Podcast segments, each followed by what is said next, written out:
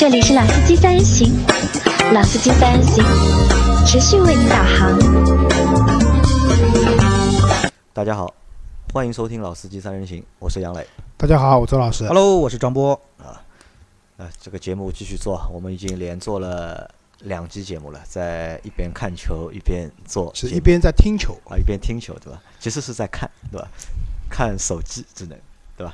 那我还记得吧？我们在一个月之前吧，应该是做过一期，没有一个月，没有一个月月。就上次我们做了一期那个过去啊，就是比较我们比较觉得很高级很高级的配配置，对，当时我们车上都没有，对吧？我跟张波聊得很嗨，因为我买车买的早嘛，对，对吧？你是想做这期节目啊，对对对对，这个节，目大概两三个星期以前吧，就他去泰国之前没多久其实，在那期节目里，我们说的那些配置啊，在目前来看的话，已已经变成标配了。统统普及了。包括就是当时我记得那期节目有很多小伙伴给我们留言，他们还提到了一些我们漏掉的配置。那我觉得可能就是每个人的他觉得好的配置不一样吧。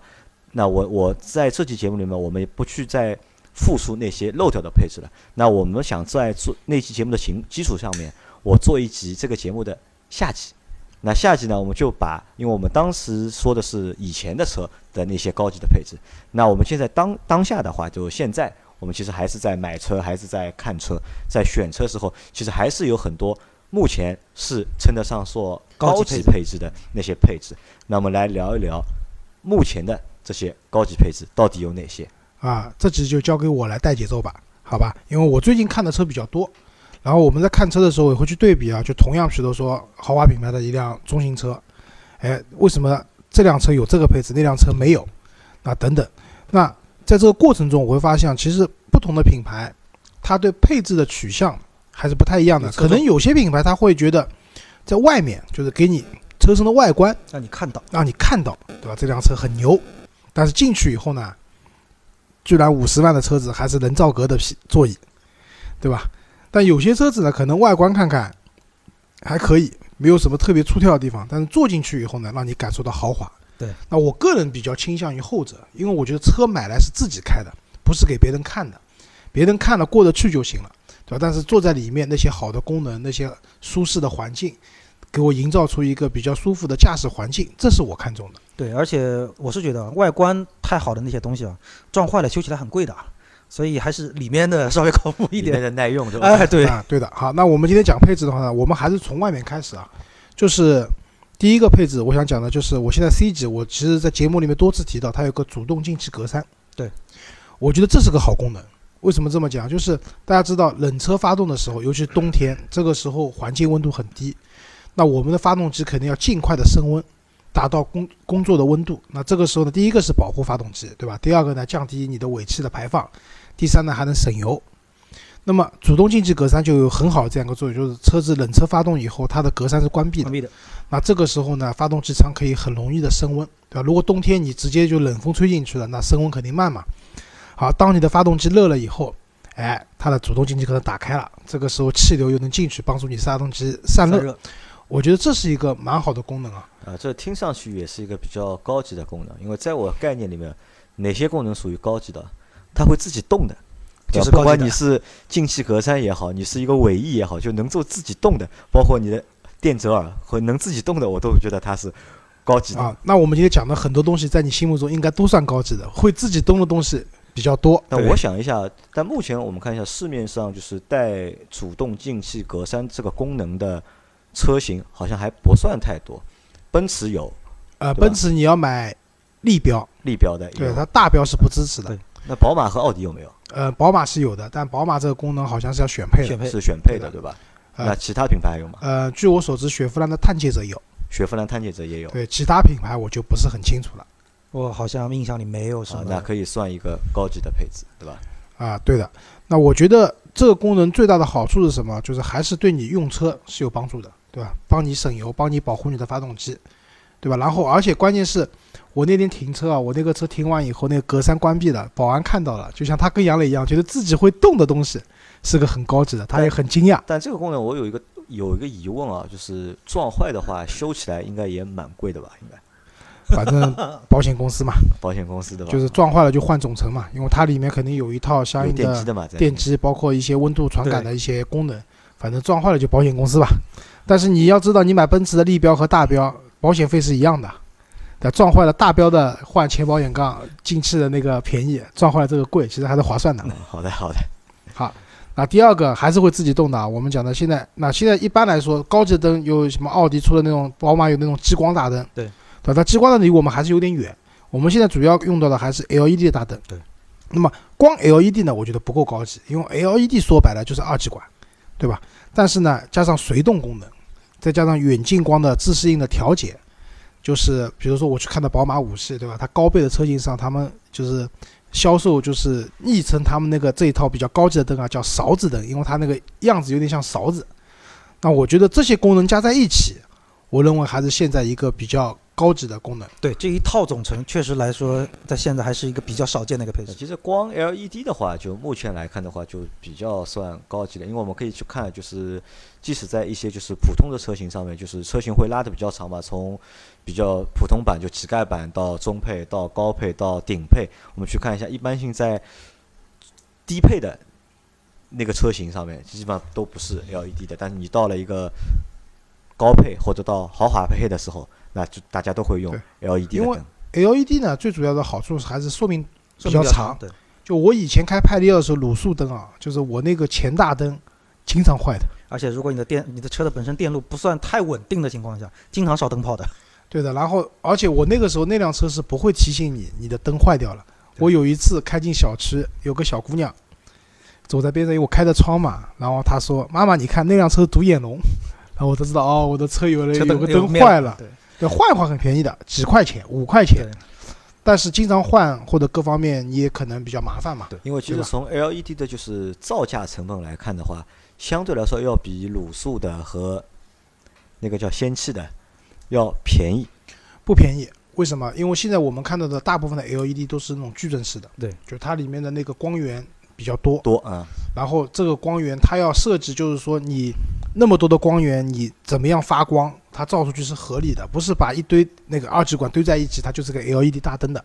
对。那所以在这种情况下，我觉得那 LED 我觉得还是一个好的配置了，加上随动和那个远近光自适应的话，那就更好了。对，关键就是这一套总成啊，你拆开，现在似乎市面上都不是很稀奇的东西，包括你说远近自动调节，包括什么随动转向，但是这一套总成放在一起，目前来说确实还贵了，对吧？对，还是不是很多。啊，对的，像豪华品牌的话，这种灯的话，一套总成两万块钱，对，至少两万块起啊。所以回到回到前面我们聊的那个话题，就是这个东西撞坏了之后，哈哈。而且现在的灯有一个问题啊，现在灯不像我们过去说什么撞裂撞碎，怎么样？现在是有一个小豁口，嗯，它就会直接影响你灯的这个总成的一个使用，所以你一般有一个小口子，都会建议你整套换总成更换。对，所以你们知道为什么现在车子只要出一次险，你的保险费就会涨得很厉害，就是这个原因。因为保险公司赔的太多。因为现在的车子动不动就是换总成，对，一一旦出险一万多，可能像你想宝马五系，你买个保险一年就一万多块钱，但是你撞坏一个灯，就回来了。可能就超过这个价值了，所以保险会越来越贵。然后再往下就是外观的话，就大家会注意有些车，比如说它的前前面的进气格栅这边会有个摄像头，对，后面会有个摄像头，然后它的两个反光镜下面还会有个摄像像头，那就说明什么呢？这辆车是带三六零的一个倒车影像的。全景全景的那个影像，对，但是三六零呢，我觉得高级要到什么程度啊？就是确实能够很清楚的看清四周的环境的。对，而且没有太多形变，呃，对不不，能有畸变，对吧？对，这个啊对的。就是我最近也看了蛮多的，比如说沃尔沃的三六零，我觉得就不行，因为它边上的小车，在它看出来已经看出极卡的感觉了。我以前的那个比亚迪秦也是有的，包括杨磊的宝骏七三零也是有的。这些三六零呢，我觉得只能说了胜于无，它整体的显示的效果非常的不好。只能给你一个提示，边上有一块东西，到底这块是什么东西，其实是看不清楚。而且到底离的距离有多远？那这个距离倒还 OK，但只是边上停了一辆什么车，其实从这个三流里面是看不清楚的。对，我是说句实话，就这个功能啊，其实我觉得，呃，怎么说啊？就是说，像现在开车来说，因为可能路上的情况比较特殊嘛，很多停车的这种环境，其实这个点啊，在我们我不知道，就是你们两位原来学车的时候啊，我记得我当时学车的时候，蛮早的时候，我们教练当时说过一句话：你要倒车进去一个地方之前，提前下车看一下你车屁股后面有没有东西。第二一个，你比如说你要正的开进一个车位之间，或者进什么地方之前，你吃不准的也下来先看，因为看的目的是什么？就是避免那些情况的发生。因为那个时候没有倒车雷达对，然后你像，而且倒车雷达有个问题，就是它有些比较低的一些东西，其实会发生碰撞或，者比较细的东西，对它显示不出来。所以监测不到。对，嗯所以后来的慢慢就是有了倒车摄像头，但是倒车摄像头又有一个问题什么呢？对于现在很多一些新手或者开车一般的人来说，对左右的间距位置控制又不是很好。那如果说你个停车场条件比较好，能让你多拉几把也就罢了，有些情况呢又不支持，所以在这个情况下，三六零其实还是蛮有用。啊，非常有用这个。但是就像周老师说，清楚不清楚这东西还是那我觉得三六零呢还要配合一个东西就更好了，叫自动倒车。自动倒车。嗯因为呢，我现在这辆车是自动倒车有的，而且它可以支持那个侧向位和垂直位都支持。刚买的时候呢比较新鲜，和朋友啊或者就是坐我车的时候会炫耀一下，但是呢其实也蛮担心，因为也看到就自动倒车撞掉了。而且一开始我们去买车的时候，销售跟你讲这个叫自动倒车，但是一旦撞掉以后呢，销售跟你讲这是一个倒车辅助功能。你要自己踩刹车的。撞掉了还是你人有问题，对吧？但是呢，到如果你有自动倒车的话，其实你不知道后边什么情况，侧边什么情况，你也不知道该不该踩刹车，只能听天由命了。如果配了一个清晰的三六零以后呢，当你在演示自动倒车的时候啊，你就可以比较清楚的看到四周围到底有没有障碍物。如果有的话，及时把刹车踩下去，不然你明年的保费就要涨了。但自动倒车和三六零全景相比的话，那我觉得还是三六零更实用一点。你那个自动倒车那个功能相对来说还是比较鸡肋的。说实话，老周，你那辆车开了多少年了？快两年了吧？三年了，三年了，你这个功能用过几次应该能超过十次。啊？最多就超过十次，哦那你还超过十次了。我这辆车上有，到现在也已经是两年了嘛。而且这十次我敢保证都是什么？都是给朋友做演示，不主都要是为了是给朋友做演示啊，主要是演示对。啊，对的，因为自动倒车有个最大的问题是，它对停车位的要求很高。对，雷达能不能探测到？但是现在有些车型的自动倒车做得很更好了，即使在一些感觉比较难倒的车位，因为它的探头啊各方面计算能力更强了，你人可能倒不进去的车位，它能倒进去的。那我觉得自动倒车要做到这种程度，其实对很多新手或者一些女司机来讲是个福音。对。好，那么接下去啊，就是车上还有一个功能，也不叫功能吧，就一个配置吧，就是防爆胎。就传统来就就是通俗讲叫防爆胎，其实叫缺气保用轮胎。我觉得这是一个蛮有必要的东西。就为什么这么讲？我以前开车的时候，因为经常会车子蹭一些就是路沿路嗯，马路牙子啊，或者有的时候为了骑上马路牙子会硬冲上去啊，我就担心我的轮胎受伤了。那平时市区里面看来不觉得，可是一开高速开到一百二，就那个时候教育嘛，一旦一百二如果爆胎，尤其爆前胎的话，那基本上就拜拜了。所以那时候就很担心，我的车轮会不会有问题。有问题啊？对吧？会不会爆炸啊？对吧？虽然我我经历过，我以前派力要经历过爆胎的，大概时速八十的时候爆过，但爆的后轮，爆完以后一点感觉都没有。就我我以为是压到什么东西，后来才发现车子咕嘟咕嘟不对了啊，才知道轮胎爆掉了。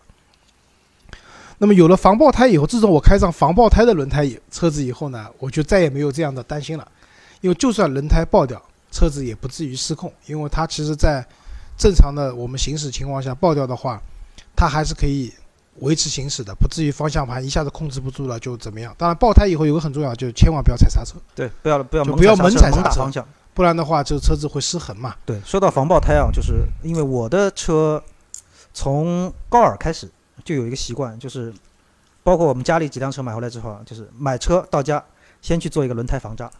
为什么呢？因为第一，呃，就是我当年那个时候上海那个时候世博会，为了世博会嘛，浦东就是个大工地，然后那个时候呢又经常到浦东开会，就是一个星期曾经被扎过三次胎，所以我就很恨。就当我第一时间知道这这个是人品问题。所以，哎，就随意吧。当我当我知道哈，第一时间知道说有一个东西叫防扎轮胎的时候，我就看了现场演示。他是怎么给我演示的呢？地上放了一大块钉板，布满了钉子，这个车就在上面正开倒开，正开倒开，一点事儿没有。我装了，装完之后，实话说，就是到现在为止，我的撼路者上也有这个防扎做。确实，平时你不用太操心这个东西，但是这个东西跟就是防就是本身的那个防爆胎比，有一个什么最大的区别？因为在轮胎内部加了一层涂层之后，实际上它是有一个物理特性的，因为它本身跟你轮胎不是一体的。你比如说到北方，尤其到冬天天比较冷的时候，所以它那层东西就会相对来说它会收缩，然后变硬。实际上在这个时候，你在北方过一些那种颠簸路段的话，反而可能会造成爆胎这个后果。那我的长城哈弗 H 三就前两年在济南就爆过一次胎，爆胎完了之后呢，确实就是没有那一下子漏气那种感觉，也可以正常的开，但听到声音不对了。但是我后来就问了，就是做防爆胎的人，他们也在说，其实不建议到就是在北方用车的环境用这个这个防扎的这个技术。所以我觉得防爆胎其实对于用车来说还是一个蛮蛮有用的一个东西但西。防爆胎说实话也有它的缺点，啊，对，防爆胎的路噪太大了。对因为我之前两辆车都是防爆胎的，就是它有两个缺，一个是路噪比较大，声音比较响；第二个呢就是比较贵，你要换的时候就是有点点疼。呃，其实我我当时还问过我朋友一句话，有没有实心的轮胎？装了实心轮胎不操心，这个是我当实心年当轮胎有啊年的对，我们在也好像就说什么军车有好多就是我们去跑一些军用车有我们对去跑过一个客户的，还记得吧？就是他们是做轮胎，他们就做那个实心的轮胎，他但是它商用的，坐在工程车上。工程车上对军车什么这块用的实心轮胎呢有有问题，一个是太重了，你做过民用车来讲，它太重了，对油耗是个问题。对的。然后油耗是个问题。那第二个呢，就是实心胎舒适性，这个胎噪啊，对吧？各方面你更加没得比了。那我觉得是这样，就是第首先张波讲的那个轮胎防擦这个技术，我是第一次听说，我以前没有听过有这么高级的技术、啊。我已经用了好多年了。啊，是吧？嗯、反正我觉得怎么讲呢，也不是说防爆胎是一个必备的东西，但是如果你买车，因为现在基本上豪华品牌都会都会用这个轮胎了。那缺点就像杨磊讲的，路噪大，对吧？然后贵轮胎非常硬，然后还有一个就是宝马和奔驰基本上都是就马牌的防爆胎啊，对对吧？但是奥迪好像不是。啊，奥奥迪还是有些车型是有，有些车型没有。啊，不止啊，就是现在防爆胎不止马牌，我就对我就说倍耐力，曾经包括米其林，他们都做的对。曾经概念里啊说的防爆胎就是马牌，啊，对，以前因为那时候就是宝马萨博那个陆上飞行秀过来表演什么切胎表演，其实不是因为他车子真的那么好，而是因为他用的是防爆胎，防爆胎马牌的防爆胎，爆了以后车子不至于失控。好，再往下讲一个，就是现在你们发现没有，有一个车啊，就是有个功能叫无钥匙启动，那很多对吧？就是但是呢，远很多程无钥匙启动，对吧？呃不是，就是进去以后无钥匙启动，摁一下，啊，已经说到我们已经说到车里面了，对吧？没有，已经到还还是外面啊。还是外面啊就。我想讲的是，有些车很奇怪，它配了无钥匙启动，但是没有无钥匙进入但。是没有无钥匙进入，这不是耍流氓吗？这个我确实是觉得这个是厂商，我不知道脑子怎么想的。很多车就是这样，很多车对，叫宝马，宝马只有买到它可能一个系列里面最高配，再给你配无钥匙进入，但无钥匙启动的全是标配的。可是我钥匙解锁的时候已经拿在手里面了，对吧？进去再插一下钥匙，我进？车的时候，进去的时候我再插一下也无所谓了。对，我觉得无钥匙进入和无钥匙启动应该是一个组合。对，对，你既然有无钥匙启动了，对吧？你的车钥匙放在口袋不用拿出来，那你应该无钥匙进入。那最好再加上，比如说电尾门的那个一脚踢的功能，对吧？因为我觉得这个功能蛮实用。有的时候你手上拿的东西多，确实不方便。我我我又遇到过，比如我背了个包，然后右手抱了个快递，左手又提着一篮东西，然后我想放后备箱，然后我那个时候就很痛苦，我是不知道是把快递放在车顶上好呢，还是把我拎的那一一篮水果放到地上好，对，对？那么如果再配上一脚踢的功能，那我觉得会更好。但现在有个问题就是，很多厂商配备的一脚踢啊，它的灵敏度有问题，对，就你在后面踹了半天，不打开，没踹成位置，曾经有一个豪华二线品牌的领头羊车型，我踢了它的尾门，踢了得有说的不是凯十分钟，迪拉克嘛？就就是没踢开，恨死我了。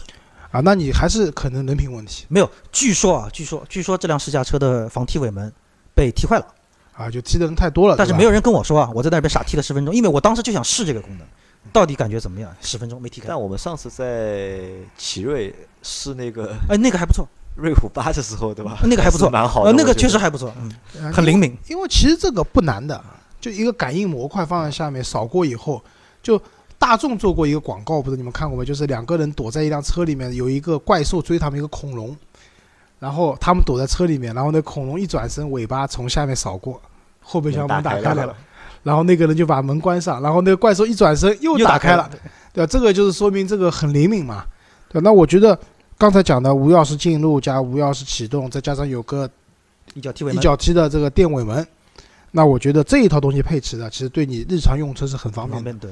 那但是现在配齐的车子也不是很多啊，那我觉得未来可能很多车子应该把这个东西配上去。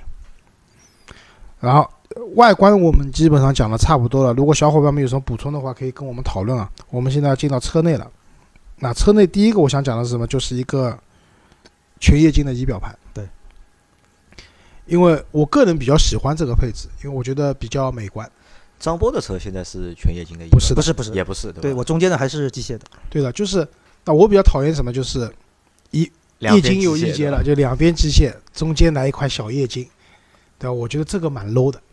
你要么就是全部液晶，你要么就是机械，对吧？指针式的，对，不然的话，我觉得感觉不是特别好。其实现在呢，这个全液晶仪表盘也算蛮普及的。我们去看过一些自主品牌车，包括领克、魏派，对吧？然后这些车子，包括那个我们上次看那个奇瑞的那个车子，瑞虎八，对吧？对的，基本上都是那个全液晶的一个晶的仪表盘了。总体来说，显示效果，包括它里面那个指针的那个转动，效果都还不错。但是我跟你们讲，途昂，途昂的高配车型有全液晶仪表盘的，它那个仪表盘里面的转速表提升的时候，你能看到那个指针是一跳一跳的，这个我蛮想不通的。途昂也算是之前我们跟人人录个节目就有暗坑的车型，途昂按理说那么大的一个车子，也算是代表了大众的一个比较高端的这种造车的型的一个车了，已经是。对的，结果这个车子就给你的感觉就是开起来品质感，尤尤其那个液晶仪表盘啊，就是我觉得很拉低它的品质感的。在这种这种，我觉得还是有点有点差。所以，一个显示效果好，并且显示信息丰富、实用的全液晶仪表盘，对我觉得也是现在一个比较好的一个配置。对。然后讲到液晶的话，还有一个就是流媒体的后视镜。就这里解释一下什么叫流媒体的后视镜啊？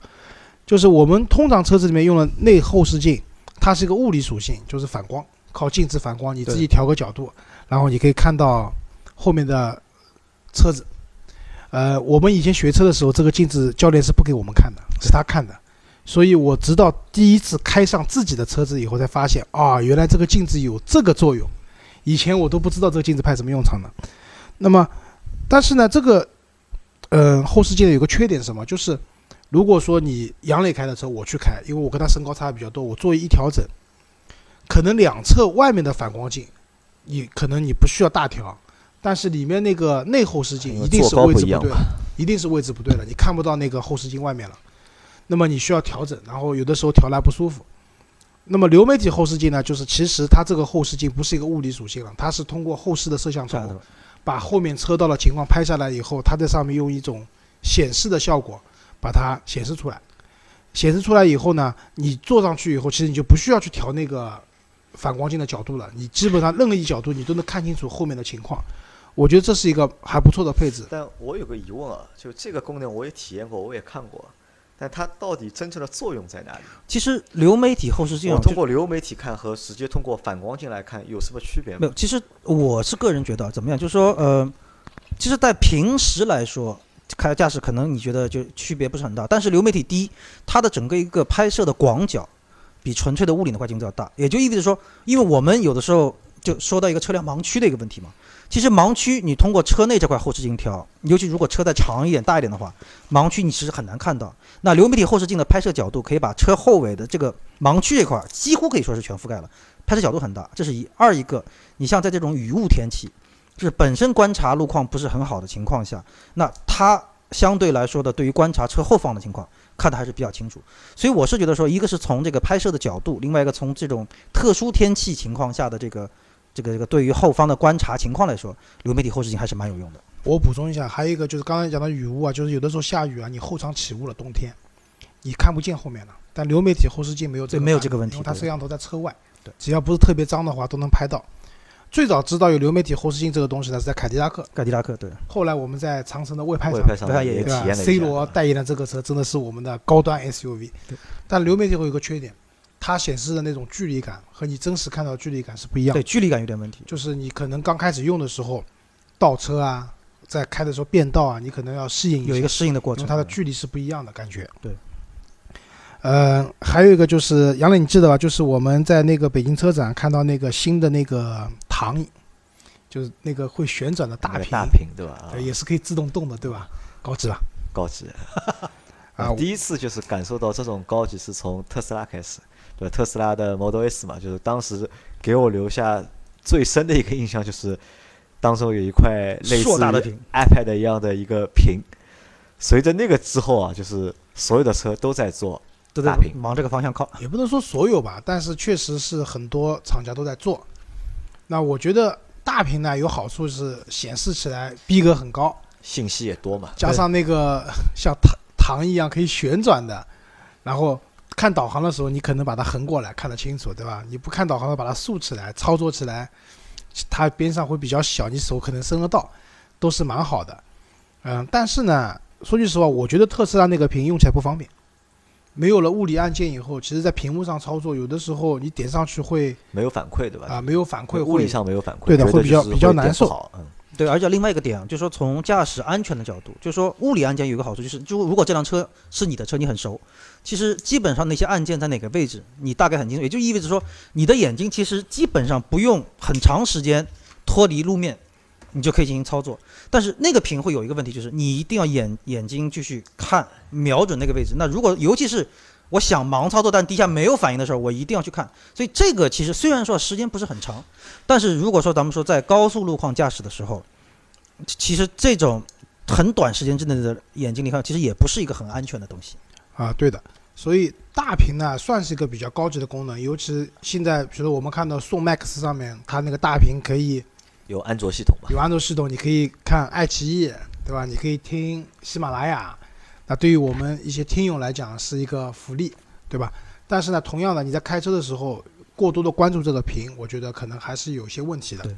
但是啊，就是我们目前来看的话，就是怎么去判别一辆车高级与否，这个屏的大小是一个 关键指标，啊，对，对吧？我们记得啊，我们去试驾了 G 幺六和宋 MAX，就两 辆车坐进去之后，G 幺六的那个屏才那么大，但是宋 MAX 的屏就要比它相当于两个它还不止。对，然后我觉得大屏这种系统呢，可能还要配上，比如说车联网，就是现在车联网很多嘛，通用的 OnStar 对吧？宝马有宝马互联，奔驰有奔驰互联，雷克萨斯有 G Book 对，沃尔沃什么 OnCall 啊，沃尔沃 OnCall 都有。但是呢，就是互联驾驶的东西呢，也是一样的。刚开始可能什么导航发送个位置给我，也是属于尝鲜跟朋友炫耀的一个工作。但因为手机导航太方便了嘛，其实基本上也都不用。但我还是觉得它有个功能很重要，就是当你车子比如说发生严重的车祸的时候，你人可能丧失意识了，这个时候它是可以救你的，因为它的后台会侦测到你的车发生了严重的碰撞，然后会主动叫你。如果你没有回应的话，它会定位你的位置，然后帮你去叫救护车啊、报警啊。这个功能是很，我觉得是以防万一的一个非常好的功能。对。那但是呢，大家也肯定希望我不要用到这样的功能，这就是为什么一般来说厂家车子新车出厂，你买回来基本上前三年甚至前五年，这些车联网的功能都送给你的，但之后要续费的，可能一年几百块钱到上千块钱不等。但是据我了解啊，这个续费率是很低的。其实今后啊我认为这套互联网就是车联网这套东西啊，基本上都会被就是车载的，就是人工智能的系统会去替代掉。其实车联网的系统对于我来说，我是觉得说有几个地东西是真的蛮实用的。第一是什么？就是远程的启动车辆。呃，你可以远程的就看这个车辆是否就是锁车，对吧？然后比如说夏天、冬天提前启动车辆，包括你在停车场里面找车。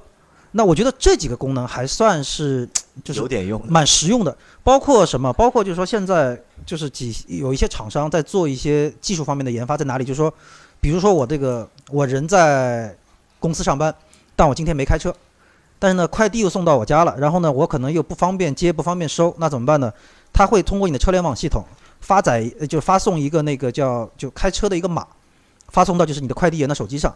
他凭这个码，呃，就可能在那个车的扫描头上扫描一下之后呢，尾箱可以打开，但是呢，它没有办法启动车辆，就可以把你的快递扔到车里面，就类似于这样的东西，其实是会慢慢的就给大家的生活提供更多便利。啊，你这个太复杂了，对吧？直接放在那个箱子里不就好了吗？未来 ES 八就有这个功能，他们未来可能会和某家快递公司战略合作，就是快递送过来的话，尾箱自动打开，放完关掉。对，所以就这种功能，像车联网的功能，就至少在目前阶段来说，还是一个不是杨磊，你住的是高档小区，你们那个什么蜂巢这些箱子啊，都到位了。比较到位。像我们小区，因为是一个老小区，又人又多，蜂巢经常是没有位置的。呃，讲到大屏，还有一个就是像那种多屏的，多屏对，比如说奔驰，对吧？我觉得比较实用的是奔驰，对吧？奔驰现在你可以看到，就是仪表盘和那个中控的那个屏幕是连在一起的，两大块屏联动，然后大开。因为我觉得那个屏幕呢，就是按着的时候没有点亮的时候，我觉得不太好看，但一旦点亮了以后，啊，确实很漂亮，对吧？这是一种啊，还有一种就是我们之前我一直讲不太好的那个，就是那个叫什么带鱼屏啊，带鱼屏对吧？就是那个叫什么牌子啊？那个拜腾拜腾啊，我觉得那个呢有点过了。至少以现在来讲，如果你自动驾驶没有普及的话，这个车对人的视线肯定有影响的。这个车到最后如果量产还造成这个样子的话，我不太相信。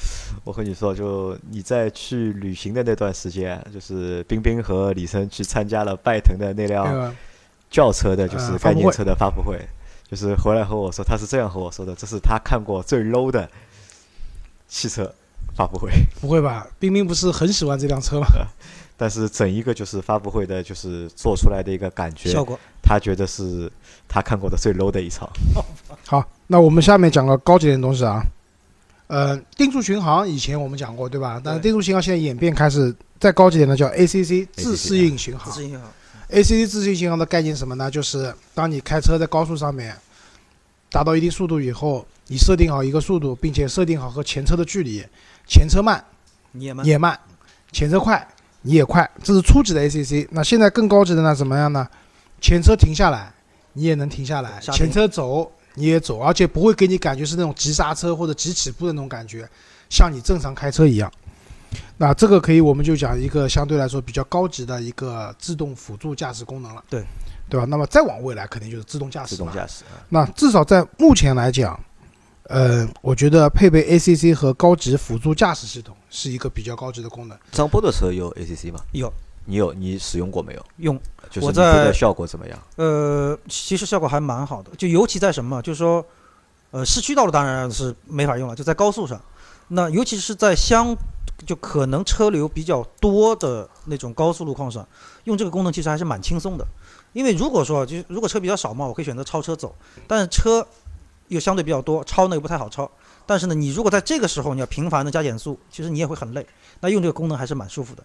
但说到这个功能，有一个点我其实是想要怎么说啊，就是车道辅助。我不知道你们二位对车道辅助的感觉是什么。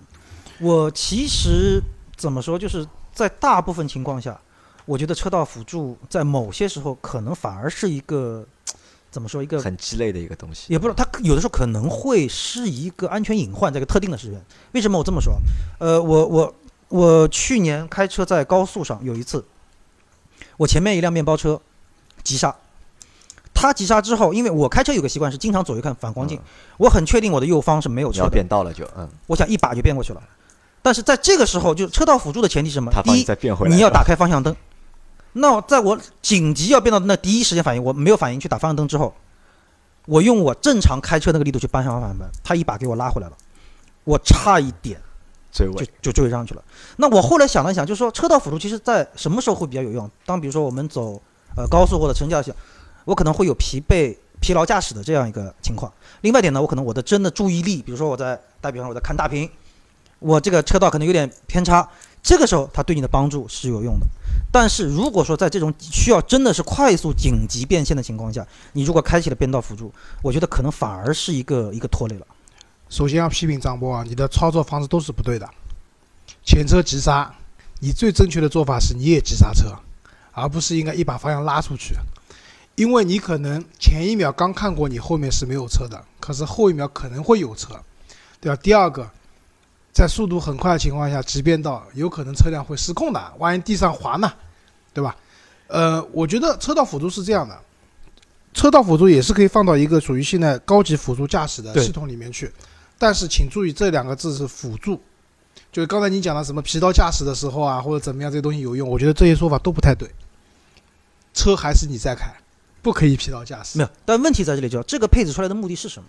因为咱们实话说，我们都在说不可以疲劳驾驶，不可以怎么样怎么样，但是人没有这么多不可以。但有些时候你难免会那些偏差，所以这些辅助功能的一个最根本目的是什么？就是当你真的出现这个问题的时候，它来帮助你解决这个情况。我觉得是这样，高级辅助功能它起到了最主要作用是人还是主体在开车，只不过是因为有的时候你可能开车时间长了，不一定是疲劳，可能是视觉疲劳或者怎么样，你的反应没有那么快。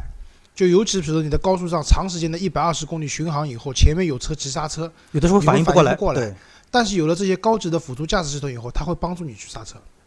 对我我那辆车也有自动刹车系统，但是呢，它的刹车系统没有那么强大。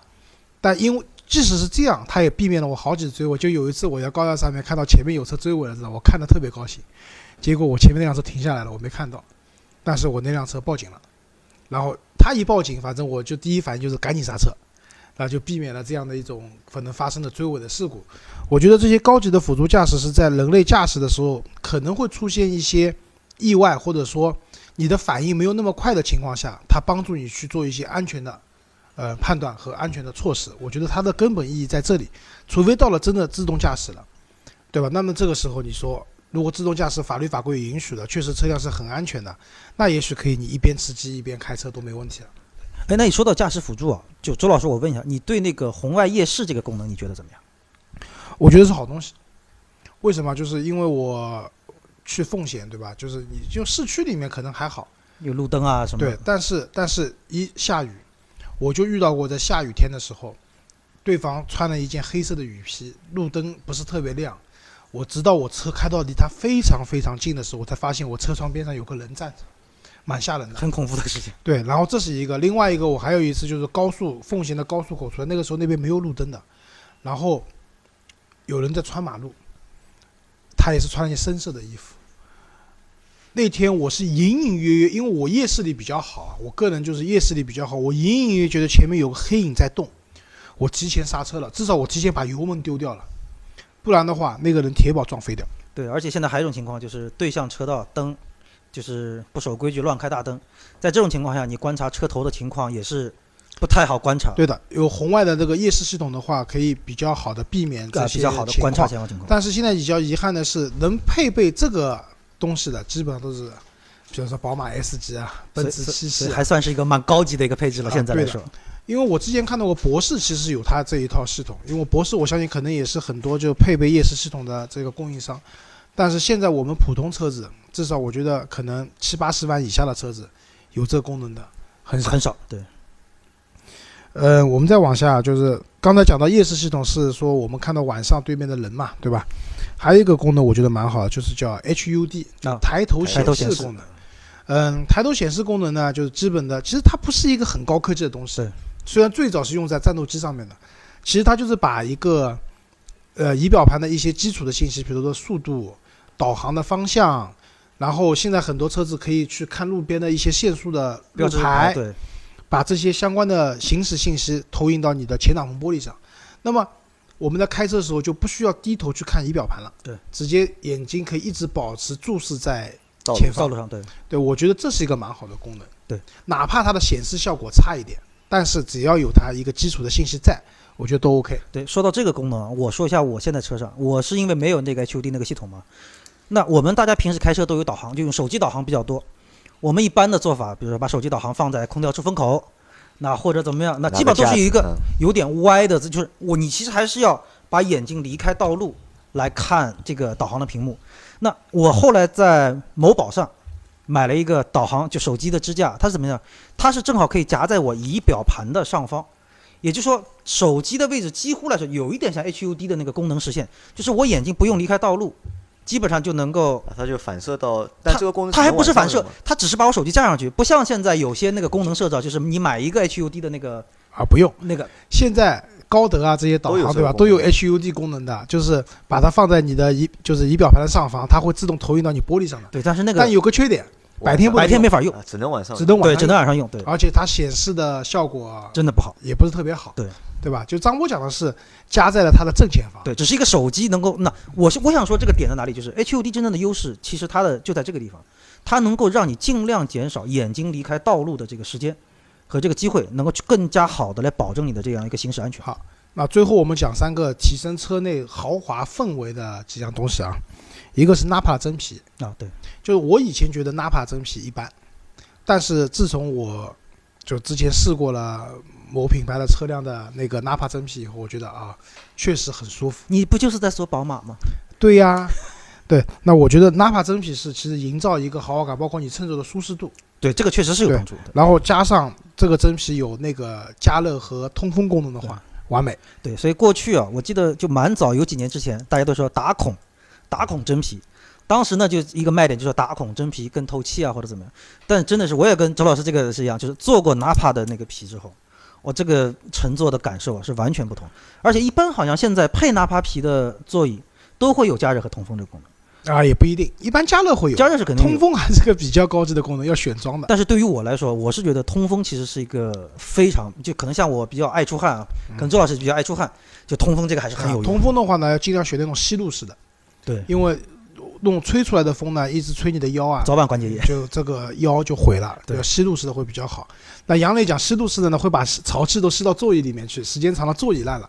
那我觉得座椅烂了比你腰烂了好我我情愿选择座椅了。啊，这是一个啊。另外一个就是我们讲音响，就是呃，张波开车其实音响听的蛮多的，对吧？听的蛮多的听音乐，我坐你的车。杨磊呢，主要听喜马拉雅讲啊故事我就听我们自己节目嘛，对吧？啊。对我呢，主要基本上不听。不听，对，啊除除非我女儿在的时候，我女儿现在在车上就要用我的手机放音乐，为什么？因为我的手机是连着车载音响的，要比她妈妈直接用手机放出效果好哦，那音质效果好很多。啊。对的，那么音响呢，基本上就比较顶级的车载音响，我们讲讲一个柏林之声嗯，柏林之声奔驰 S 级标配，对对吧？然后还分大柏林、小柏林，小柏林，就是你们去如果，呃，就大家去奔驰 4S 店啊，如果说售后给你装了呢，基本上山寨货。然后呢，原厂选装的呢，六千多块钱那一套呢叫小柏林，就其实就是装了几个小喇叭。对。只有装那个几万块钱一套的呢，它是带什么中音、高音、低音对平衡系统这叫大柏林。然后那个柏林之声那个那个那个音响，就是那个喇叭盖啊会旋转的，会升起的，这个蛮高级的。所以又会自动动的。对，然后呢，还有一个音响，那个叫宝华伟健，宝华伟健也是属于比较高级的音响。那基本上宝马包括沃尔沃都在用这个品牌。然后一个叫 BNO。BNO。BNO，就是那个中控台那个音响会升起来，升起来一块，对，大众的车子用的蛮多，比较多。对，还有那个那个 Mark 克莱文 Levinson，基本上是雷克萨斯御用的。御用的品牌。对的，就是雷克萨斯低配的车用的是什么 Pioneer 先锋的音响，高配的用的是马克莱文森，会比较高级啊。还有呢，就是之前以前可能会觉得比较高级的几个，一个叫哈曼卡顿，哈曼哈顿，对一个叫 BOSS，就博博士的影响，。对，对，但是现在好像这个不是特别高，不是特别高级。嗯啊。对的，而且哈曼卡顿有点做烂掉的感觉，就是认证不认证，什么是不是真的？就我们说真的假的，有点搞不清楚了，啊，有点搞不清楚了。嗯好，最后讲一个，我觉得我个人觉得比较高级的，就是现在车子有的那些香氛系统，啊，就是奔驰啊、宝马都有，它是在自己的原厂的空调的基础上，它会有一个原厂那种香水。它第一，这个香水很耐用，一瓶香水基本可以用一年；第二个，香水的味道会比较淡雅，，对，对，比较淡雅，而且它是装在手套箱里面的，就避免了夏天阳光直射，你香水可能会挥发很厉害，甚至会爆炸的这样的一些危险。啊，呃，我觉得这一套东西也是属于比较好的，对，而且其实不是太贵。就原厂的话，如果你能选装的话，基本上就几千块钱能搞定。但是你车里面一直会有这种香香的味道，我觉得也蛮好的。所以买高级车的人还是要有高级的享受。那我觉得啊，就是前面我们说那些配置里面啊，就是其实还分两部分，一部分是高级的配置，还有一部分后面一部分呢其实是豪华的配置。前面说到的那些红外的夜视啊、纳帕的真皮啊、高级的音响啊，那这些其实都是豪华配置。这些豪华配置呢，就是像周老师说的一样，一定要你这个这个车的价格上到了一定的就是程度，程度之后，你把一百万或者八十万以上花到位了，花到位了才能享受。但我们之前说的那些配置呢，只是一个高级的配置。那这些高级的配置，可能在目前来看是一个高级的配置，我们只能在一些车的豪华配置上面，就豪华配置或者顶配上面才能发现。